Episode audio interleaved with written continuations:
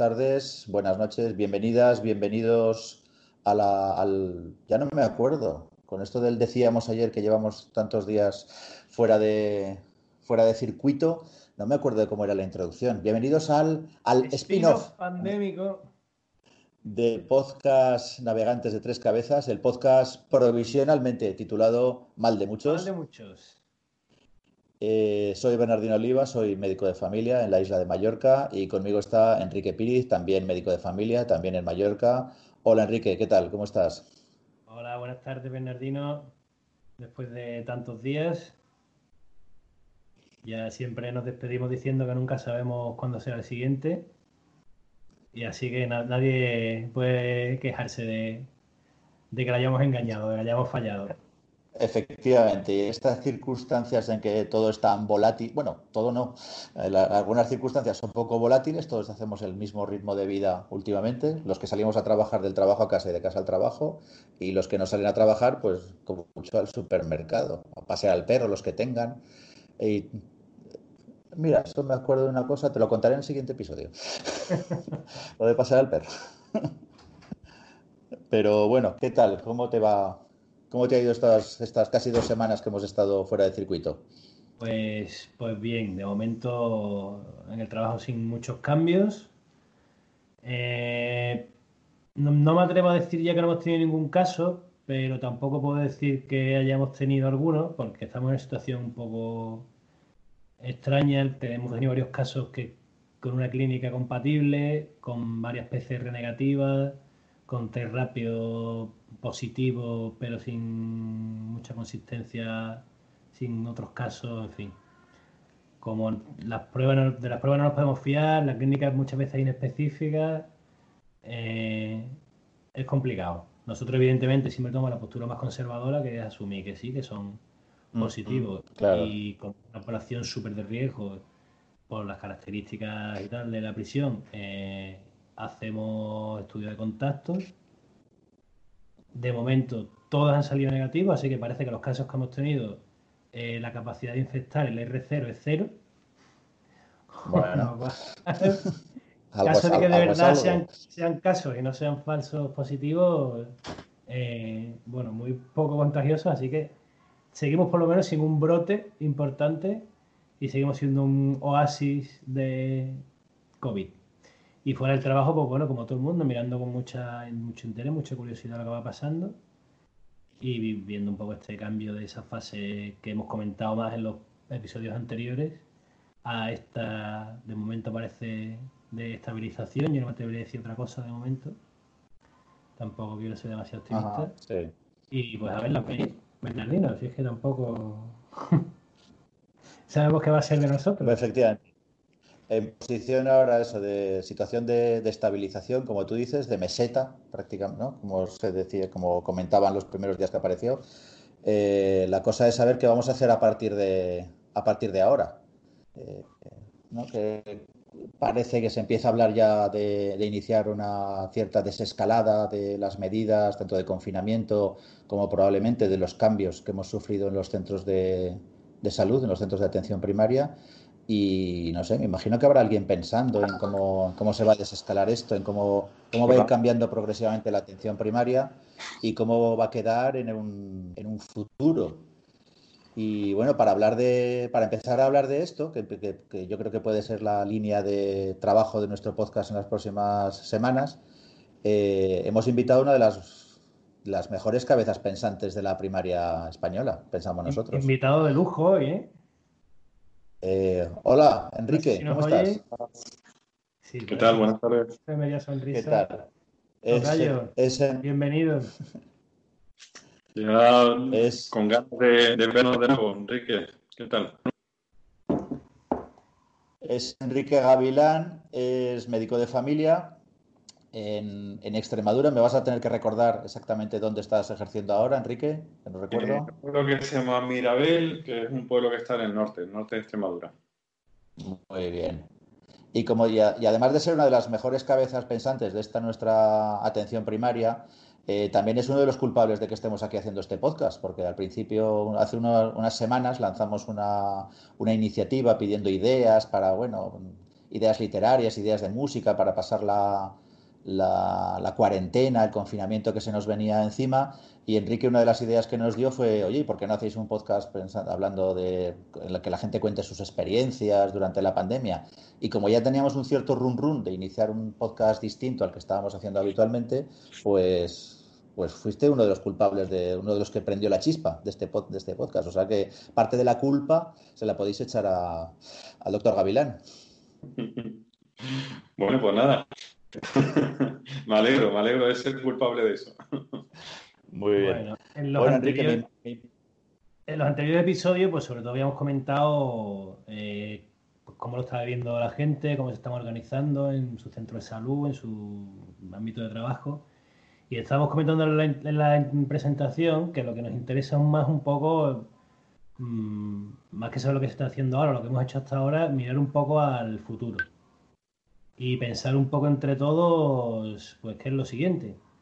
Yo personalmente me da un poco de vértigo, lo comentaba esta mañana, eh, se me escapa en largo plazo cómo vamos a, cómo vamos a estar, eh, cómo va a ser la nueva normalidad, pero me interesa muchísimo mm, la fase intermedia, esta de la famosa desescalada. Te lo digo un poco por ponerte en contexto de si habéis visto los episodios anteriores, que ahora vamos a cambiar un poquito el, el tema de la conversación. Y no se me ocurre nadie mejor que, empezar contigo esta nueva serie de episodios. Nada, muchas gracias por la, por la invitación. A ver, yo no soy ningún experto ni, en el tema, ni me considero cabeza pensante, ni mucho menos, sino más bien cabeza actuante de la, de la medicina y militante de la medicina de familia y de la atención primaria. Pero bueno, encantado de estar con vosotros esta tarde y, y a ver qué, de qué podemos debatir. Eh, Enrique, en vuestro ámbito, en allí donde trabajas tú, en Extremadura, ¿tenéis ya pensado alguna, alguna manera de desescalar la situación actual de los centros de salud? Me imagino que allí también, como en gran parte de España, habréis cambiado el funcionamiento de los centros de salud durante esta pandemia. Eh, ¿Ha sido así? ¿Habéis hecho cambios? ¿Tenéis pensado ya algún momento, algún inicio de vía de escape de cambio?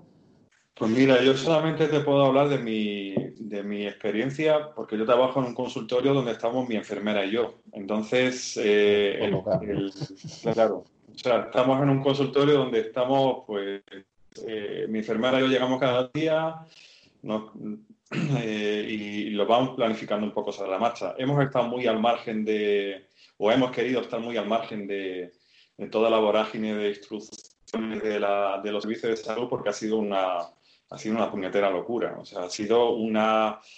Eh, tres, cuatro semanas de, estar todo el santo día pendiente al móvil, eh, compartiendo entre nosotros inquietudes, instrucciones, bueno, como en todos lados, ¿no?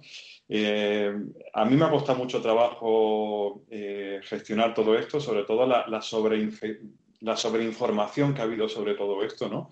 Y el afán tan, tan, tan importante para para poder tener información sobre la, sobre la cual poder actuar, ¿no? Eh, porque, bueno, todo esto es había fuera de juego a todos, entonces eh, todos estamos ávidos de, información porque estamos acostumbrados a trabajar así. Siempre hemos trabajado. Eh, cuando hemos tenido alguna duda en nuestra clínica, bueno, hemos ido a buscar información y hemos eh, solventado la, duda más o menos como hemos podido y siempre desde la base de que nosotros somos expertos en, la, incertidumbre, pero esto nos ha sobrepasado por completo. O sea, esto no era cuestión de leer un documento de trabajo, leer un artículo y al día siguiente intentar más o menos aplicarlo. Esto nos ha superado porque ha ido muchísimo más allá. La vorágine de información ha sido brutal que no nos ha, no nos ha dado tiempo a, digerirlo en el día a día. Y entonces, sobre esa base, yo creo que mm, nadie puede dar recetas a nadie. Eh, y yo no me siento autorizado para dar recetas a nadie de cómo tenemos que, hacer la desescalada. Y yo te puedo decir un poco lo, lo que la experiencia que yo he vivido y un poco cómo, cómo ha vivido mi enfermera y yo en el día a día, pues eh, sobreviviendo a todo esto, ¿no? Y, por dónde podemos ir apuntando en el futuro. Pero claro, tenéis que tener en cuenta que yo trabajo en un ámbito muy reducido, como es un pueblo que tiene 600 y pico habitantes, Y, claro, mi, opinión y mi forma de trabajar no es para nada representativa de lo que es el conjunto de la, de la, de la gran masa de médicos de familia de, nuestro país. ¿Habéis tenido algún caso que sea sospechoso? Sospechosos hemos tenido, eh, por fortuna, ninguno de ellos ha tenido eh, síntomas de gravedad. hemos hecho el seguimiento telefónico. Eh, por eso digo que realmente yo me siento un afortunado desde hace ya muchísimo tiempo, ¿no? desde que estoy ahí, porque realmente poder trabajar codo con codo con una enfermera, mm, planificando la jornada de forma conjunta, viendo a los pacientes de forma conjunta, yendo a los domicilios de forma conjunta, eso es un verdadero lujo. Entonces, mi, mm. forma de ver la, medicina de familia ha cambiado radicalmente desde que, desde que tengo la oportunidad de trabajar así a, diario. ¿no? Entonces, em, eh, concretamente con, el tema del coronavirus, pues afortunadamente, como decía, creo, creo que hemos tenido 15 casos sospechosos en el, en el, en el pueblo. Eh, y ninguno de ellos eh, ha tenido síntomas de gravedad, ni, eh, no hemos hecho nada más que un puñetero test de los serológicos rápidos de los que se habla tanto ahora. No hemos tenido oportunidad de hacer más y creo sinceramente que viendo la poca utilidad que tiene para tomar decisiones individuales en la práctica clínica, creo que me lo voy a pensar mucho en el futuro para seguir utilizándolos, ¿no? Eh, entonces, bueno, como Enrique, como podéis ver, es muy... ¿Tú no estás a favor de hacer cientos y miles de test? ¿Tú no, estás a favor de hacer cientos y, ¿Tú no estás a favor de hacer cientos y miles de test a todas horas, en cada momento, a cada uno, sin ninguna planificación, simplemente porque, bueno. porque al que tiene el test en la mano se le ocurre hacerlo? No me digas. Eh...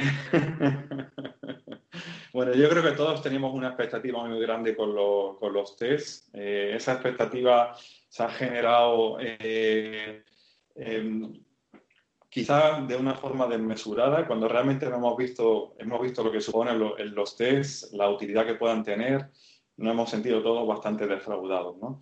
Y em, todo ha sido en cuestión de un día para otro. O sea, de repente, antes de Semana Santa, nos dijeron, ya tenemos los test Mm, Semana Santa yo creo que todos estábamos necesitados de un pequeño parón, aunque sea eh, para poder eh, coger impulso. Y luego a la vuelta nos hemos, encontrado con que teníamos ya los test disponibles. En nuestro caso, obligado a utilizarlos eh, incluso desde la propia gerencia, viendo los propios, las propias instrucciones del Ministerio y, y, del propio Servicio Extremeño de Salud eh, utilizarlo en gente asintomática que trabaja en la, residencia, por ejemplo. Entonces ya fue en el momento en el que dije, bueno, esto no tiene ningún sentido, estamos utilizando los test simplemente por utilizarlos, ¿no? Entonces, bueno, fue el momento en el que me paré a pensar que realmente qué utilidad podían tener y luego de recabar información fue cuando realmente me di cuenta de que, bueno, de que una vez más nos hemos sentido atraídos por una solución en este caso eh, diagnóstica. Cuanto más, tecnológica mejor. Claro, efectivamente. Siempre revestido de tecnológico, pero en este caso no era terapéutico, sino diagnóstico, que era la que nos vaya, iba a dar la solución mágica para hacer la famosa desescalada. Bien. Yo creo que tenemos que, en todo este, en todo este, esta crisis sanitaria ha habido una crisis bastante fuerte entre lo que es la clínica y la, la, epidemiología y la salud pública. ¿no? Nosotros básicamente eh, somos clínicos y necesitamos herramientas clínicas para tomar decisiones en el día a día. Y sin embargo, ahora estamos eh, en manos sobre todo de la salud pública. Yo no, no digo que no haya que hacer salud pública de atención primaria, para nada. Creo que en la ventana que se ha abierto de oportunidad para trabajar, por ejemplo, con la comunidad es tremenda. Y de hecho, en los pueblos es lo que estamos haciendo, básicamente. Hacer mm, más comunidad y poder trabajar más en el ámbito comunitario, potenciando eh, eh, actividades de salud pública en forma, de forma coordinada e intersectorial con, con, ellos. Y eso es una forma muy, muy fácil del día a día de, hacer salud pública desde la comunidad y que, ahora mismo eh, no hemos visto que tiene tenía muchísima autoridad. Y el liderazgo de la atención primaria en esto ha sido fundamental, ¿no? Pero luego está toda esa serie de decisiones de salud pública que se están tomando más a nivel macro, a nivel de política sanitaria, a nivel de ministerio, comunidades autónomas, que la mayoría de ellas no han tomado en, consideración lo que es la, atención primaria, no, han contado con nosotros para, para esa planificación de la de las diversas estrategias que se han ido implementando y eh, incluso han puesto a nuestra disposición eh, herramientas como son, por ejemplo, los test, que nosotros hemos pensado que eran test de herramienta, de diagnóstico, y sin embargo no lo son. Entonces, por eso decía que hay un divorcio o una crisis entre la clínica y la epidemiología, o en este caso la salud pública, que nos está produciendo una, una disonancia, ¿no? Y yo creo que esto es fundamental. Yo, yo me sentí en, un momento determinado cuando, cuando tenía en mis manos los tests y no sabía cómo utilizarlo y no sabía cómo interpretarlo, me ha producido una, una serie de, de, malestar que me ha, me ha costado mucho eh, digerir, porque nosotros estamos acostumbrados a, a ser mucho más prácticos. O sea, echamos manos de las herramientas diagnósticas para, para dar solución a los problemas del día a día. Y en este caso no puede ser así tampoco. Sí, lo que pasa que es curioso porque parece que nos estamos dando cuenta ahora todos de que los test que, que se utilizan en, en, este caso en medicina eh, tienen falsos positivos y falsos negativos y se equivocan. Cuando normalmente nosotros estamos acostumbrados a actuar como si los test que utilizamos, eh, empezando por el test de nuestro criterio clínico, eh, aciertan el 100% de las veces, cuando no es así en ningún caso. En ninguno de los test que utilizamos habitualmente para ninguna patología tenemos un 100% de seguridad de que estamos acertando en el diagnóstico, no digamos ya en el tratamiento, etcétera. Y sin embargo ahora parece que con, el, con, la COVID nos estamos dando cuenta de que, ostras, es que los test se equivocan.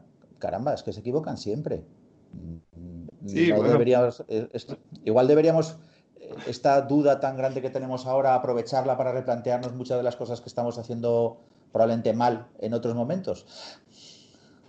Sí, sí, totalmente contigo, pero de todas formas nosotros estamos acostumbrados a trabajar en la incertidumbre y eso, sinceramente, a mí no me produce tanto problema. Pero eh, yo creo que la población eh, quería, y todos estamos pendientes de, una solución porque la incertidumbre que nos ha producido el coronavirus ha sido tremenda, ¿no? Entonces todos necesitamos, eh, como el aire, ¿no? Eh, acogernos a verdades aunque sean provisionales, ¿no? Y ahora mismo no podemos, no tenemos ninguna. Eh, pasó con la cloroquina y todos estamos discutiendo si utilizarla o no en atención primaria, ¿no?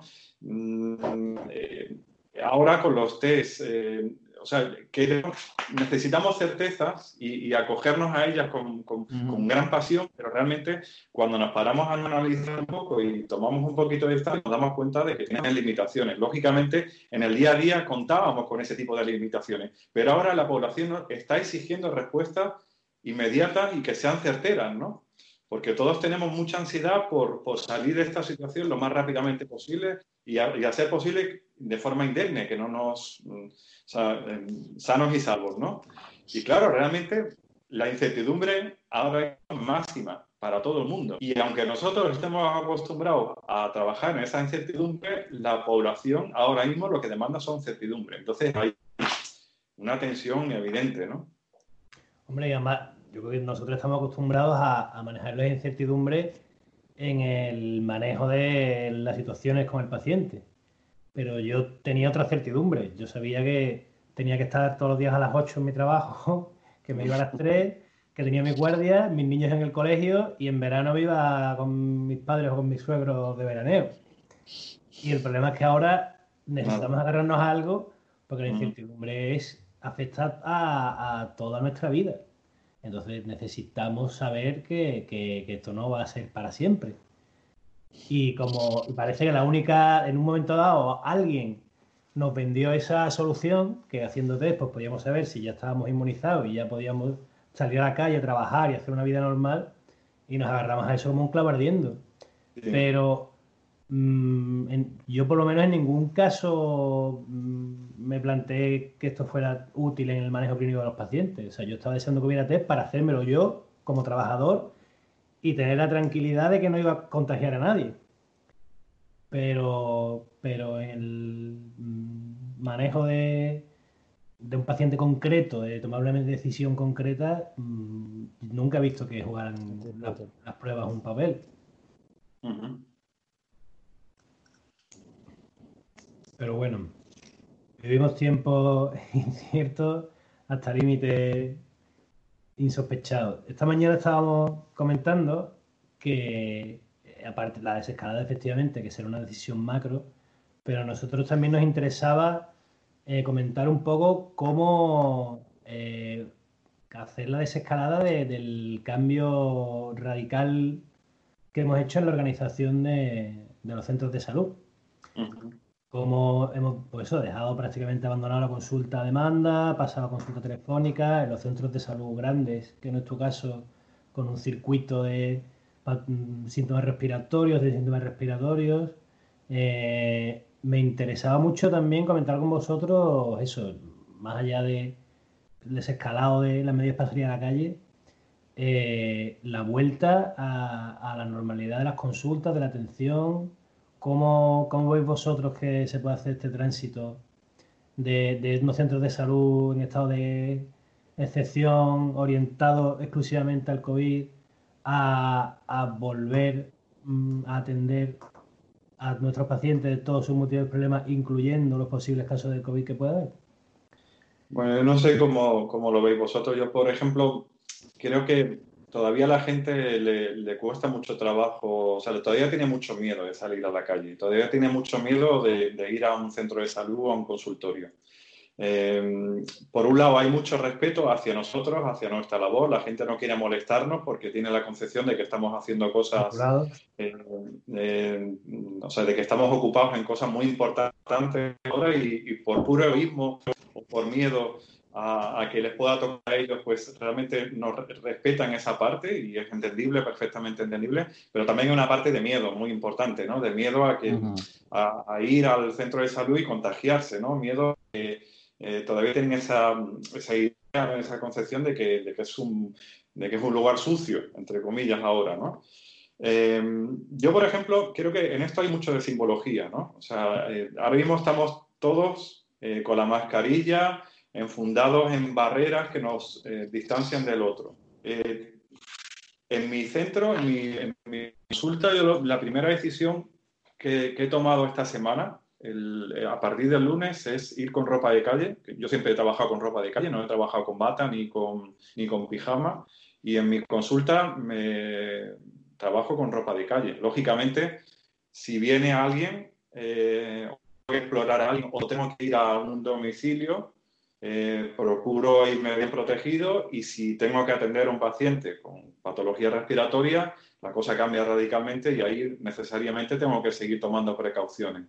Pero yo creo que el primer símbolo para poder eh, reconvertir todo esto tiene que ser también eh, el intentar que la imagen empiece a cambiar, ¿no? Eh, y, esa simbología de la barrera, que nos, del guante, de la, de la mascarilla, del EPI, de la, las mascarillas estas de transparentes de protección, porque las pantallas de protección que las utilicemos cuando haya que utilizarlo, pero en el resto de las ocasiones, tomando todas las precauciones del mundo, pero que intentemos dar también una de, normalidad, ¿no? Y tal vez en mi ámbito particular yo puedo decir esto porque, porque estamos, entre comillas, limpios, ¿no?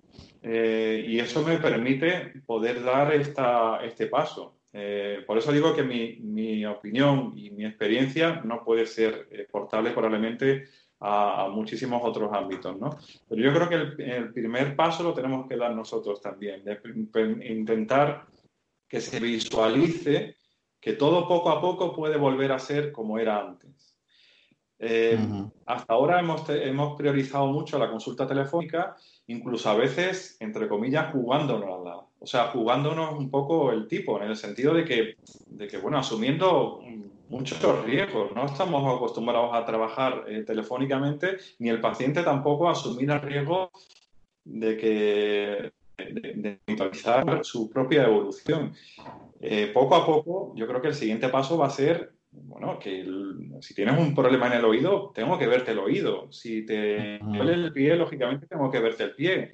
O sea, mm, romper nosotros también esa barrera y ese miedo y empezar a ver pacientes, tocar barrigas y empezar a, eh, a, decirle a la gente que venga a nuestro consultorio para, para, atender todo aquello que anteriormente veníamos atendiendo como, como si no, como si, prácticamente como si no pasara nada. Lógicamente, tomando todas las precauciones del mundo que haya que tomar. El virus este ha, venido para quedarse. Entonces, eh, tenemos que aprender a convivir con él.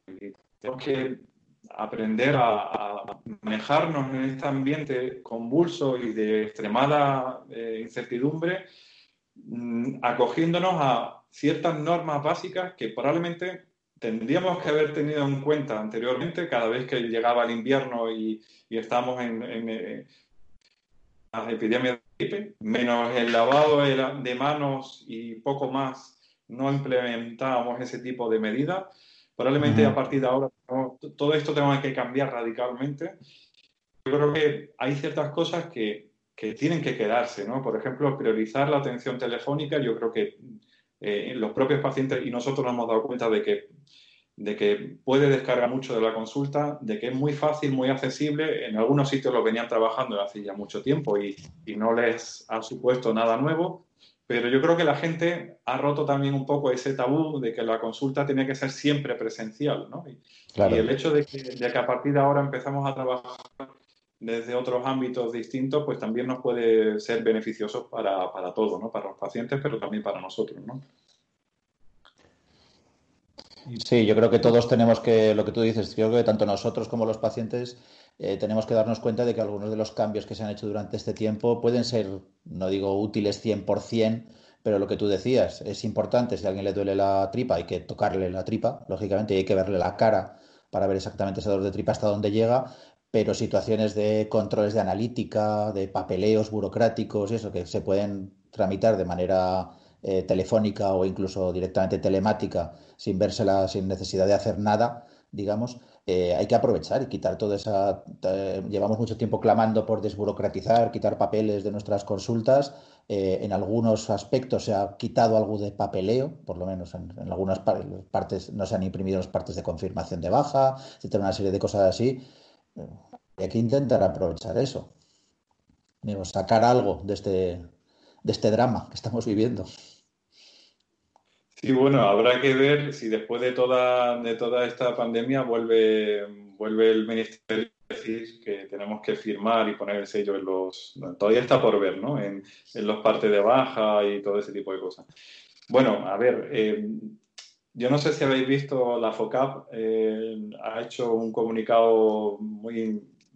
El foro, el foro catalán de atención primaria ha hecho un comunicado sobre, el tema de las bajas y todo esto, el manejo de la, del aire en la atención primaria a propósito de la, de la pandemia. Eh, yo no estoy de acuerdo que se haya desburocratizado. Yo creo que lo que, lo que han, lo único que nos han quitado, sí, sí, vale, sí.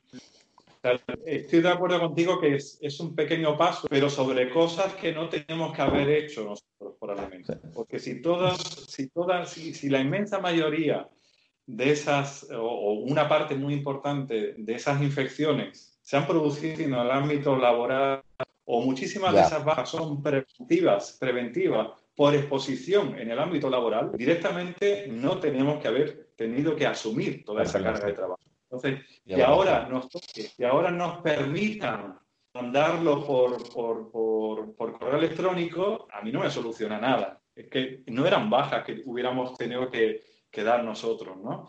Aquí las mutuas y los servicios de prevención de riesgos laborales de las empresas han sido las grandes beneficiadas de todo esto, básicamente. En detrimento, una vez más, de la atención primaria. Siempre que hay una crisis, y no me gusta ser pupas, no me gusta ser pupa, de hecho, me horroriza ser un pupa y quejarme, pero siempre que hay una crisis, volvemos a cargar las tintas sobre la atención primaria Y yo creo que ya estamos todos hasta el moño, estamos hasta, bueno, hasta más allá de eso, ¿no? Ya está bien, ya está bien de, cargar siempre con la atención primaria. Sí, cierto. Siempre decir, eh, no sé, ¿qué te, voy a decir, Enrique? Yo es que me, esfuerzo en intentarse ver, digamos, brotes verdes ¿no? y aprovechar. Es cierto que hemos hecho, hemos hecho las bajas que no nos correspondían hacer, pero las que nos correspondían hacer, los esguinces de tobillo que ha seguido habiendo, etcétera, cosas así, eh, se ha demostrado que se podía hacer sin tanto papel. Las recetas de Muface, que parecía que eso era una cosa, bueno, era más difícil cambiar las recetas de Muface que el Valle de los Caídos. Vamos a poner así, para que quede claro dónde está cada cosa. Eh, bueno, resulta que de pronto sí que se pueden hacer de forma electrónica. Caramba, pues en cuestión de días se ha, conseguido algo que durante años era imposible. Eso no se puede hacer. Pero yo, como, como beneficiario de Muface, eh, yo, soy, yo, soy, optimista en que incluso este sea el momento anhelado por tanto de que desaparezca Muface. Bueno. ojo, ojo, ojo, que se están dando pasitos, ¿eh? Que se, eso he escuchado, sí, eso, parece.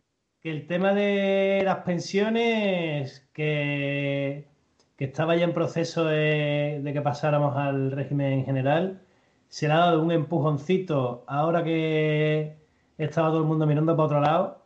Eh, que algún sindicato lo ha criticado y tal, no se arma mucho escándalo y me parece un primer paso en una dirección eh, correctísima, que el gobierno, me consta además, que tienen claro que lo tienen que hacer y que, o sea, que todo, tienen todo claro que Muface tiene que desaparecer y no se han atrevido nunca porque gran parte de los votos del PSOE sobre todo son funcionarios y nunca han querido meterse meterse por ahí, teniendo clarísimo que era una medida necesaria, justa y por ser optimista, porque si no, si no somos optimistas, ¿qué nos queda?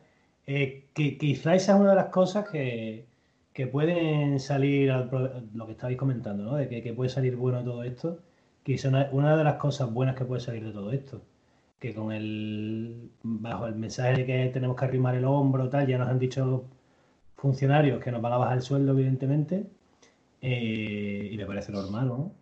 Eh, igual lo siguiente puede ser darle la puntilla a Muface, que aún muy pocas cosas me harían más ilusión. Bueno, esto sí, esto sí que lo tengo que ver. Eso sería un bombazo, ¿eh? Eso, yo hasta que no lo vea. bueno, bueno, yo, un amigo mío, yo me estoy hablando mucho estos días, hablando todo esto de la atención primaria, los problemas.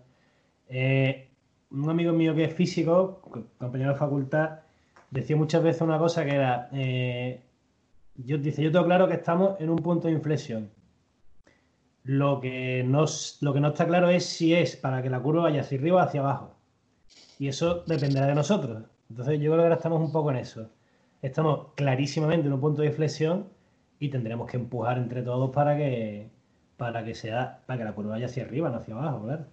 claro. La curva de la pandemia no es la única. No, no, la de la pandemia, no, la, de la pandemia no. Hay que, hay que empujar en otra dirección, en otras curvas. No hay más curvas que la de la, la de la buena salud de la atención primaria. Muy bien, pues nada, Enrique Gavilán. Está por, ver, eso, Enrique. Yo, yo no sé, me gustaría ser optimista. Eh, entre otras yo creo que la gente ha empezado a valorar también un poco, bueno, eh, yo creo que nos valoraban en el día a día la, gente, nuestros pacientes, ¿no? Pero la sociedad en su conjunto tenía mucho desconocimiento sobre lo que podía aportar la atención primaria y probablemente este es el momento en el cual se pueda, se pueda visibilizar nuestra, eh, nuestra labor, ¿no? Eh, la pena es que eh, que bueno, creo que socialmente se concede muy poca importancia, yo creo que lo habréis hablado en otras ocasiones, ¿no? No, hay plan de redundar en ello. Mm, demasiada poca importancia sobre, sobre el día a día de, lo que aporta nuestra, nuestra labor, ¿no? Pero bueno, nosotros, por nosotros que no quede, seguiremos dando, dando el callo, ¿no? Porque es una oportunidad para que se visibilice y se dé valor a la atención y tendremos que seguir tendremos que seguir en ello, ¿no? Bueno, Enrique, al final, casi para terminar, pero nos has dado una pincelada de optimismo. Me decías antes por WhatsApp, antes de empezar la grabación, que estabas pesimista con todo esto. Comparto tu visión en gran parte, pero bueno, eso, vamos a intentar buscar alguna pincelada de optimismo, a ver algunas cosas de las que podamos cambiar en el futuro. Eh, muchas gracias, Enrique, por haber perdido esta media hora con, con nosotros. Bueno, muchas gracias a vosotros y espero que nos veamos pronto. Un abrazo de verdad, sin. Eso es. unas cervezas y mira, si tenemos que morir, que sea en medio de una, de una fiesta, por Dios. Tenemos que morir que sea en Mahón, Enrique. Bueno, vale. De acuerdo. Muy bien, Enrique. Muchas gracias. Venga, nos vemos. Un abrazo grande. Bueno, pues nada, estupendo. Siempre interesante. Da un poco de, se nos ha ido un poco de longitud este episodio de, de reentré de hoy, pero es que da un poco de corte, cortar a Enrique Gavilán, la verdad. A mí, a mí me cuesta. Siempre, la gente que siempre que habla está diciendo cosas interesantes, ¿dónde le vas a cortar? Exactamente. Y no hemos comentado la presentación aparte de todo sus méritos, autor del bestseller Cuando ya no pueden más. seguía todavía en plena gira de presentación, había tenido una repercusión tremenda en medio, al ir un poco de lo que hablábamos de la visibilización de, la medicina de familia. Y, seguía todavía, yo creo, con presentaciones por ahí. Y, el libro tiene una acogida eh, fantástica, ha sido reseñado muy bien por todas partes. Y, pero claro, ya nadie se acuerda de todo lo que pasó antes de, antes de, marzo. En el, en el, en el episodio Navegantes de Tres Cabezas que se emitió un poco antes de Navidad, me parece una cosa así, hicimos una entrevista a Enrique Gavilán sobre su libro, precisamente. Y seguimos esperando, bueno, tú y yo, más que probablemente más que nuestros oyentes, escuchantes, videntes, como sea, que cuando hacen estas giras de presentación de libros de médicos de familia famosos, hablamos de Padilla, hablamos de Gavilán, hagamos, hablamos de Salva Casado, hablamos de Rafa Cofiño, jolín, que incluyen alguna vez Mallorca, que nunca vienen a presentar estas cosas aquí. Estamos un poquito dejados, eh, de verdad, la insularidad, en fin. Bueno, Enrique, pues nada, vamos a ir terminando este decimotercer eh, episodio de Mal de Muchos. Eh, recordamos la, bueno, esto Recuérdalo tú, venga, que lo haces. Nuestras, cómo contactar con nosotros. Como siempre, podéis eh, seguirnos en nuestro canal de YouTube, en nuestra página de Facebook y en nuestra red favorita, o la que más usamos, que es Twitter, en la dirección de Navegantes de Tres Cabezas, N3C, y en las direcciones de Bernardino y mía, arroba Baxter, arroba Epiris y para cualquier comentario, difusión, sugerencia y sobre todo si alguien está interesado en, venir una tarde a, tener un ratito de charla con nosotros, eh, estaremos encantados de escuchar voces nuevas que seguro que tendrán mucho que decir. Un abrazo a todas y hasta el próximo episodio, que como siempre no sabemos cuándo será.